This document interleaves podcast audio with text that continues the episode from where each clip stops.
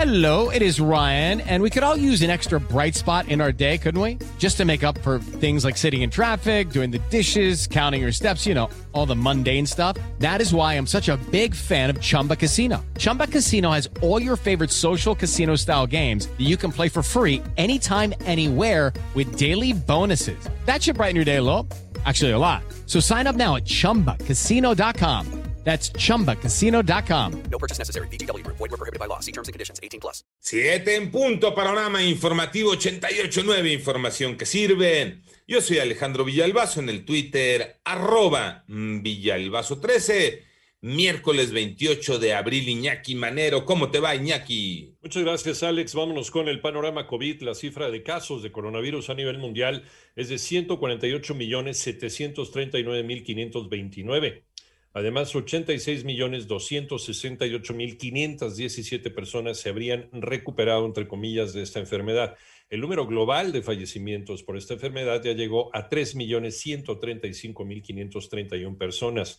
Y la Organización Mundial de la Salud anunció que la llamada variante india del coronavirus sospechosa de haber sumido a este país en una importante crisis sanitaria se ha detectado en al menos 17 naciones. Las autoridades de Ciudad de México ya solicitaron el juicio de desafuero en contra del diputado Saúl Huerta. Manuel Hernández con el propósito de que el diputado Saúl Huerta Corona pueda enfrentar las acusaciones en su contra por abuso sexual y violación cometido en contra de menores de edad. La coordinadora de investigación de delitos de género y atención a víctimas de la Fiscalía Capitalina, Laura Borboya, entregó en la Cámara de Diputados la solicitud de juicio de desafuero. Vine a hacer entrega a la Secretaría General del Congreso la solicitud de la procedencia de desafuero. El legislador es acusado de violación agravada equiparada y abuso sexual agravado contra dos menores de edad. Ambos delitos son considerados graves, por lo que una vez que se le quite el fuero, no podría continuar su proceso en libertad. En 88.9 Noticias, Manuel Hernández.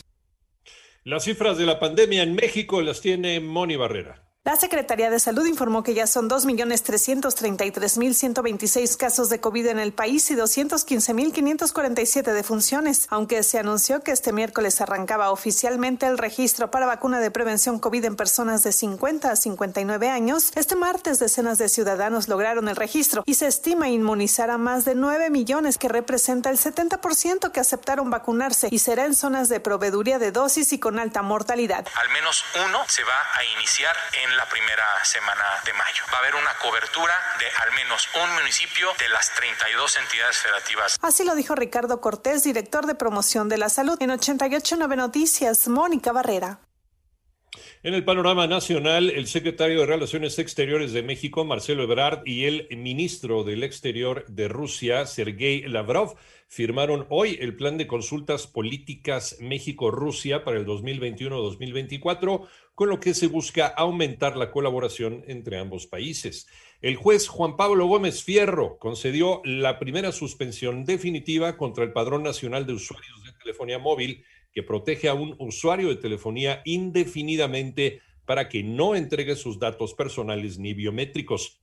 Y la jefa de gobierno de Ciudad de México, Claudia Sheinbaum, envió una iniciativa de reformas a la ley de movilidad que establece que se podrá retener de manera definitiva la licencia y permisos de conducir a las personas que manejen bajo los efectos de alcohol o narcóticos. El panorama internacional, el expresidente de Uruguay, José Mujica, se encuentra bien tras ser sometido ayer a una biopsia en la que le fue detectada una úlcera de esófago.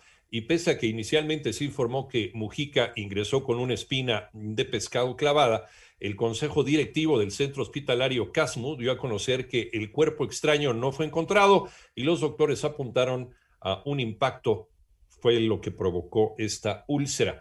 Por otro lado, Estados Unidos ordenó la salida del personal no esencial de su embajada en Kabul alegando crecientes amenazas en un momento en el que el ejército de los Estados Unidos se dispone a abandonar Afganistán tras 20 años de presencia militar.